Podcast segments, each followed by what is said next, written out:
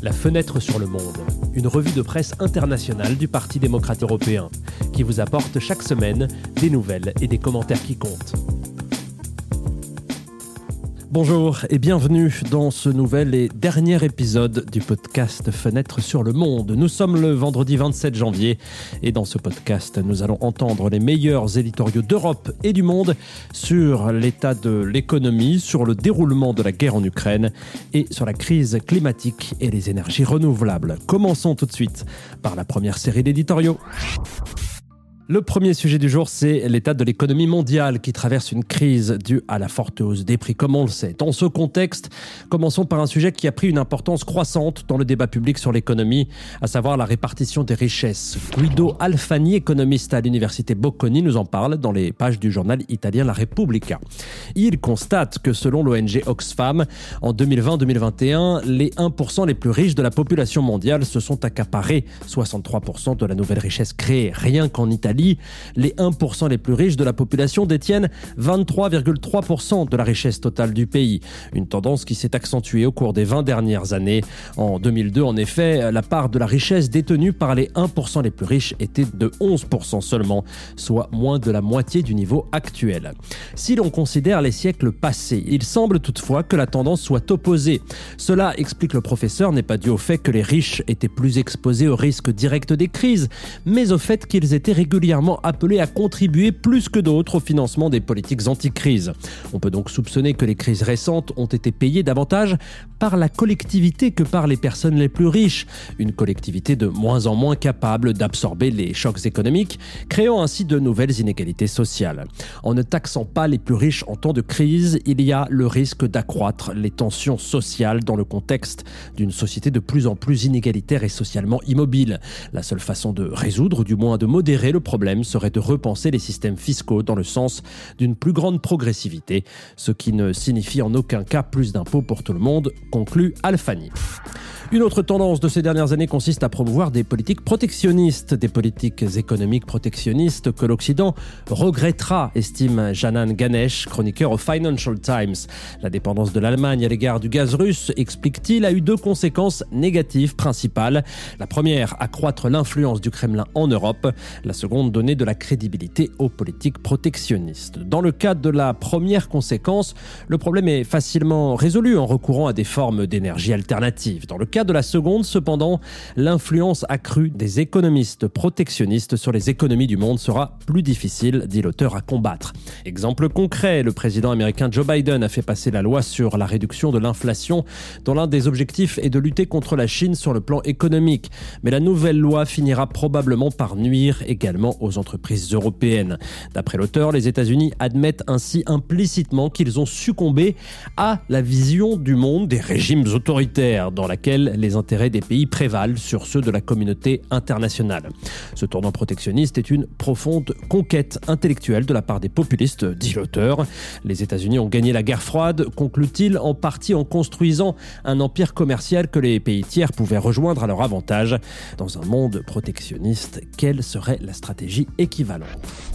La rédaction du journal espagnol El País, quant à elle, évoque la réunion de Davos qui s'est conclue la semaine dernière. Bien que les conclusions du sommet soient moins négatives que prévu, puisque l'économie mondiale a évité la forte contraction que beaucoup avaient prédit il y a quelques mois, les défis à venir ne doivent pas être sous-estimés. Parmi ceux-ci, il y a toujours l'inflation. La tendance inflationniste a été inversée, mais il ne sera pas facile de revenir à la situation d'avant-crise. En outre, si les chiffres de la croissance sont meilleurs que prévu, les classes les plus pauvres de plusieurs pays ont vu leur pouvoir d'achat fortement réduit. Au niveau géopolitique, l'incertitude est également due aux poussées protectionnistes. Réduire la dépendance de l'Occident vis-à-vis de la Chine est peut-être un objectif juste, mais il pourrait peser sur l'efficacité de nos économies qui sont étroitement liées entre elles et aux géants asiatiques. Dans ce contexte, les responsables politiques devraient mettre en œuvre des mesures pour assurer la protection des plus défavorisés, mais dans de nombreux cas, en raison de la croissance de la dette publique, la marge de manœuvre est très étroite. Au niveau international, concluent les journalistes espagnols, les pays développés doivent se rendre compte que la hausse des taux a pour effet d'accroître le caractère insoutenable de la dette des pays en développement, d'augmenter la charge d'intérêt et de comprimer leur capacité de dépense. La deuxième partie de l'épisode du jour est consacrée à la guerre en Ukraine. Commencée le 24 février 2022, l'invasion russe de l'Ukraine est entrée ces jours-ci dans son onzième mois depuis le début du conflit. Selon les données du Haut Commissariat des Nations Unies pour les réfugiés, près de 8 millions de réfugiés ont fui l'Ukraine vers l'Europe, tandis que 6,5 millions de personnes sont toujours déplacées à l'intérieur du pays d'Europe orientale. La guerre en Ukraine est évidemment suivie de près de l'autre côté de l'océan Atlantique. Nous commençons ainsi par l'opinion de la rédaction américaine du New York Times, selon laquelle la guerre est entrée dans une nouvelle phase, plus meurtrière et plus dangereuse, et le seul homme qui peut l'arrêter, Vladimir Poutine, n'a montré aucun signe qu'il va le faire. Malgré le fait que les combats ne s'arrêtent pas, la guerre est toujours dans l'impasse. Apparemment, expliquent les journalistes, les deux parties se préparent à une nouvelle série d'offensives qui seront lancées à la fin de l'hiver ou au printemps. À cette fin, l'aide militaire à Kiev s'est intensifiée. Si les canons continuent à tirer, la diplomatie, elle, continue à se taire. Kiev et ses alliés ont des avis différents sur ce qui doit être considéré comme une victoire acceptable. Mais tant que le Kremlin ne s'assied pas à la table de négociation, cela n'a aucune importance. Pour les rédacteurs américains, afin de pousser Poutine à la médiation, il faut convaincre le peuple russe de l'inutilité de ce conflit. De son côté, l'anthropologue Victor Stokowski, dans les pages du journal français Le Monde, donne une lecture plus large des motifs du conflit. L'issue de cette guerre montrera quel type de régime politique sera capable de sortir vainqueur de cette confrontation militaire, logistique et économique, affirme l'anthropologue. En effet, l'autocratie du régime de Poutine se heurte, dit-il, au modèle des États démocratiques qui soutiennent Kiev. Une victoire russe serait un énorme coup de pouce au projet impérialiste de Poutine, que le Kremlin n'a jamais caché. L'objectif ultime de Poutine, en effet, d'après l'auteur, serait de rendre l'Europe politiquement divisée, militairement faible et économiquement dépendante de ses ressources naturelles. A l'inverse, une victoire du camp démocratique montrerait au peuple qui vit dans un régime non démocratique qu'il est possible de renverser le régime en place. Si tel est le cas, cela pourrait également sonner la fin des dernières dictatures en Europe, comme la Biélorussie. C'est pour étouffer cet espoir que Vladimir Poutine a attaqué l'Ukraine. Il veut montrer à son propre peuple que la dictature est toujours plus puissante que la démocratie. L'Europe, si elle sortait victorieuse, est donc plus forte et plus unie, pourrait espérer un jour avoir à l'Est non pas une Russie vaincue, mais une Russie démocratique, libre et prospère. L'éditorial du Belge Bernard Adam, publié dans Le Soir, nous ramène, lui, à la question de la fourniture d'armement à l'Ukraine. La nouvelle loi selon laquelle le gouvernement allemand a décidé de fournir 14 chars Léopard à Kiev ne date que de quelques jours et en ce moment, le gouvernement ukrainien est dans une position plus forte qu'il y a quelques mois. Ce devrait être l'occasion d'en profiter pour trouver une solution diplomatique au conflit, dit l'auteur. Les conflits passés, récents et autres nous enseignent que se concentrer uniquement sur une solution militaire est souvent contre-productif. Le double objectif, explique Adam, ne devrait-il donc pas être à la fois d'arrêter les combats pour préserver les populations civiles et de forcer le retrait des troupes russes d'Ukraine et dans le même temps entamer des négociations pour tenter de régler politiquement les différends entre Russes et Ukrainiens? La remise des chars, conclut l'éditorialiste, devrait donc faire partie d'une stratégie de dissuasion, montrer sa détermination d'une part pour forcer Poutine à arrêter cette guerre et à rejoindre la table des négociations d'autre part. Nous changeons complètement de sujet pour la dernière partie de cette revue de presse et nous parlons du changement climatique et de la transition écologique. Le premier éditorial sur ce sujet provient des pages du journal français Les Échos. La chroniqueuse Rachel Delacour explique pourquoi la décarbonisation en cours des chaînes de production est comparable à la révolution numérique d'il y a 20 ans. Une transformation inévitable pour toute entreprise qui cherche à survivre et à prospérer dans un avenir façonné par les problèmes climatiques dans un contexte où les progrès sont de plus en plus contrôlés par les régulateurs et les ONG. Les données relatives aux émissions de dioxyde de carbone des entreprises, qui attestent de leur durabilité ou non, revêtent une importance particulière à cet égard.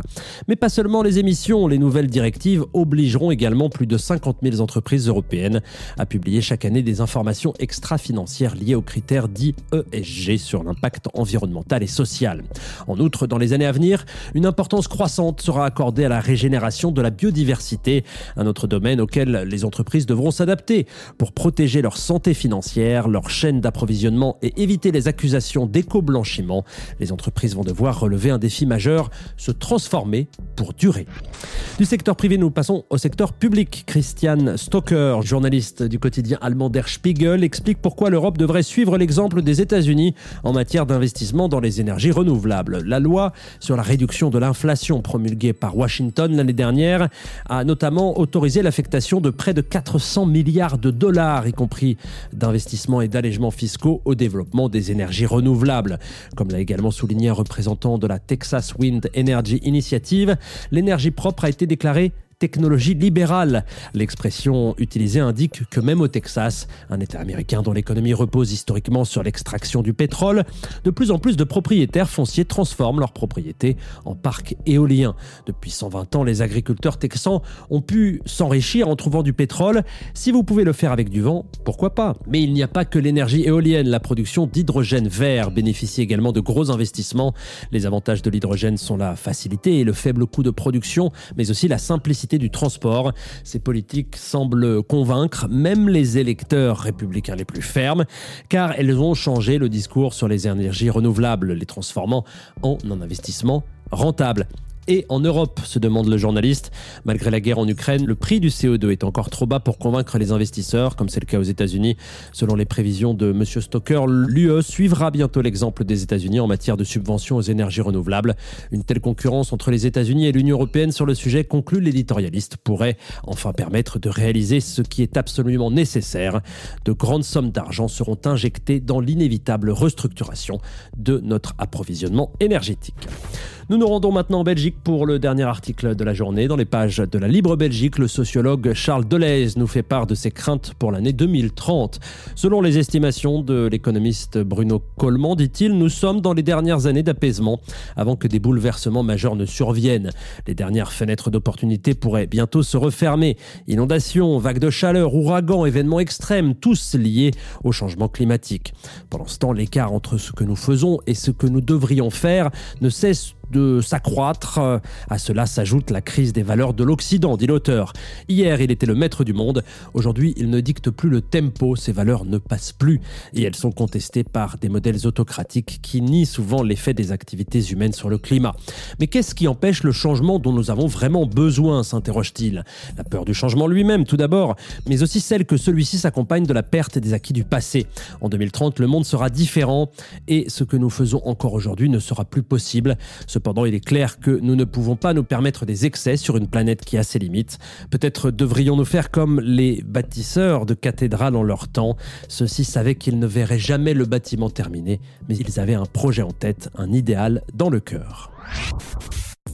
Voilà, c'est la fin de ce dernier épisode du podcast de la revue de presse Fenêtre sur le monde. Nous vous remercions beaucoup de nous avoir suivis et qui sait peut-être que nous nous retrouverons bientôt. La rédaction cette semaine a été réalisée par Daniel Eruzza et au micro c'était Antoine Lheureux.